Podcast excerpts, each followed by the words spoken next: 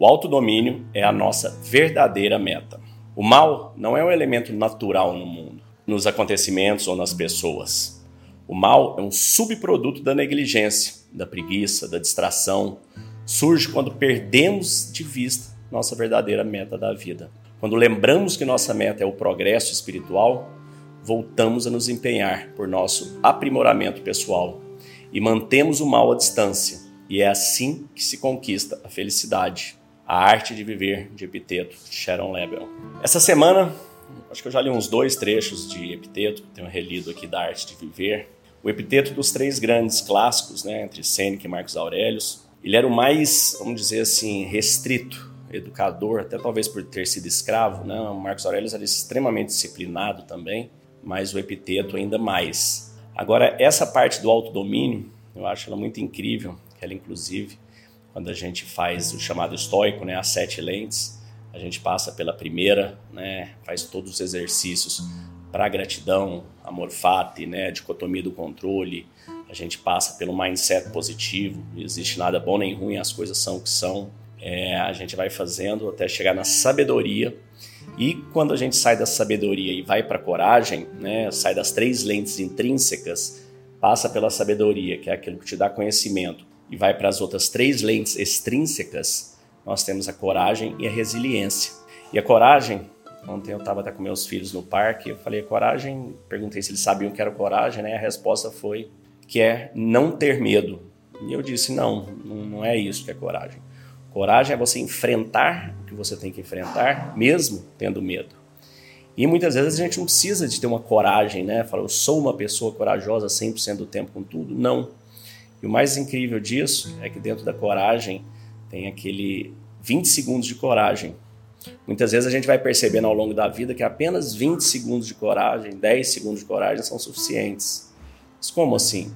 Por exemplo, se acordar de manhã naquele frio, aquele sono, aquela vontade de continuar dormindo, ir malhar, fazer algum exercício ou para ir trabalhar, aquilo é exige coragem, né? Você tem que sair, levantar da cama. Então, poucos segundos você vai, mas não é que o dia inteiro vai ser aquele sofrimento, é só aqueles segundos. Tem um filme Querida, com F. Damon, né? Querida, comprei um zoológico, onde ele conta, né? Ela fala, como que você resolveu comprar um zoológico? Né? Uma história real, linda.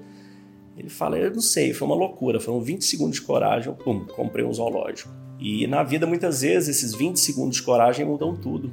Esses 20 segundos de coragem é aqueles que te permitem conhecer uma pessoa da sua vida né, e conversar com ela num restaurante, num bar, numa boate, em algum lugar. Aqueles heróis de guerra americano, de todos os lugares do mundo é, muitas vezes, né, bravura indômita, né, que é o, o, mais alto grau de reconhecimento do exército, né, muitas vezes foi lá salvar um amigo e correu na linha de fogo, foi lá, pegou, voltou.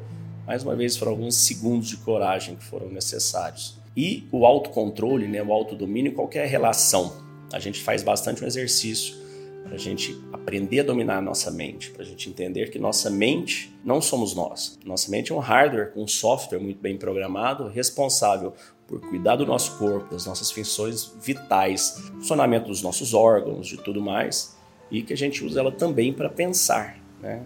na medida que a gente consegue controlá-la, porque ela produz muito volume de informação, muito barulho, ela é muito barulhenta.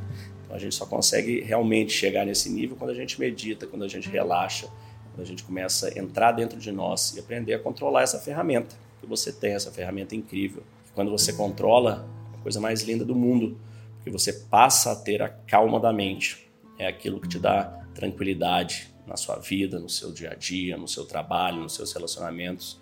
E é sobre isso que é o chamado estoico, sobre a gente buscar encontrar a mais preciosa pérola que existe, que é a calma da mente. Então lembre-se sempre que a calma da mente é poder. Te desejo um dia de abundância e paz. Fique com Deus. Esse, esse encontro aqui, pessoal, isso aqui é inimaginável o que a gente fez. Né? A gente pode pensar aqui, olhar, meu, unir esse povo aqui, tantas pessoas que a gente admira, pessoas foda no, no empreendedorismo. Eu quero resumir tudo isso aqui no que o Pedro acabou de falar, é inimaginável. Essa, essa conexão é, é uma grande revolução. É só isso que eu preciso falar. É, porra, eu ficar agradecendo aqui é, o dia inteiro. Eu quero ouvir outras pessoas aqui incríveis, o Edu. Eu tava aqui, cara, Léo, vou te falar, tipo, eu, eu, ando meio emocionado, né? Eu sempre fui muito frio na minha vida. Eu sempre fui um cara frio. Passei por tanto problema na vida, quem sabe, assim. E aí hoje eu tava aqui, me deu um negócio de uma emoção, cara. Eu fiquei pensando, se eu tivesse sabido dessas porras há 25 anos atrás, como teria sido melhor a minha vida, cara? Entendeu? Não faço provocações aqui, como você falou, Léo, cada um focar no seu, entendeu? Então você focando no, no emocional das pessoas, desenvolvimento, ele na educação, às vezes no empreendedorismo da favela, e cada um com o seu sonho, com a sua história, mas todo mundo aqui se ajudando. Isso tem um poder assim emocionante mesmo, porque esse grupo aqui é muito poderoso, pode realmente transformar muita coisa. Então, galera, obrigado aí por esses dias aí, foi um grande aprendizado. Né? Vós sois Deus. Porra, e você deu uma definição hoje, Léo, que matou, né? Conheça você e conhecerá Deus. Show, viu, Léo? Sempre te falo aí, né? Depois te dou um feedback, mudança de vida, viu? Muito legal. É. Autoconhecimento é, é, é um. Né, você traz uma luz diferente aí para as nossas vidas, né? Que às vezes a gente fica só no lado empreendedor de negócio, estudando, lendo livro de business e esquece, né, da gente, esquece de ir para o nosso interior. Obrigado, viu?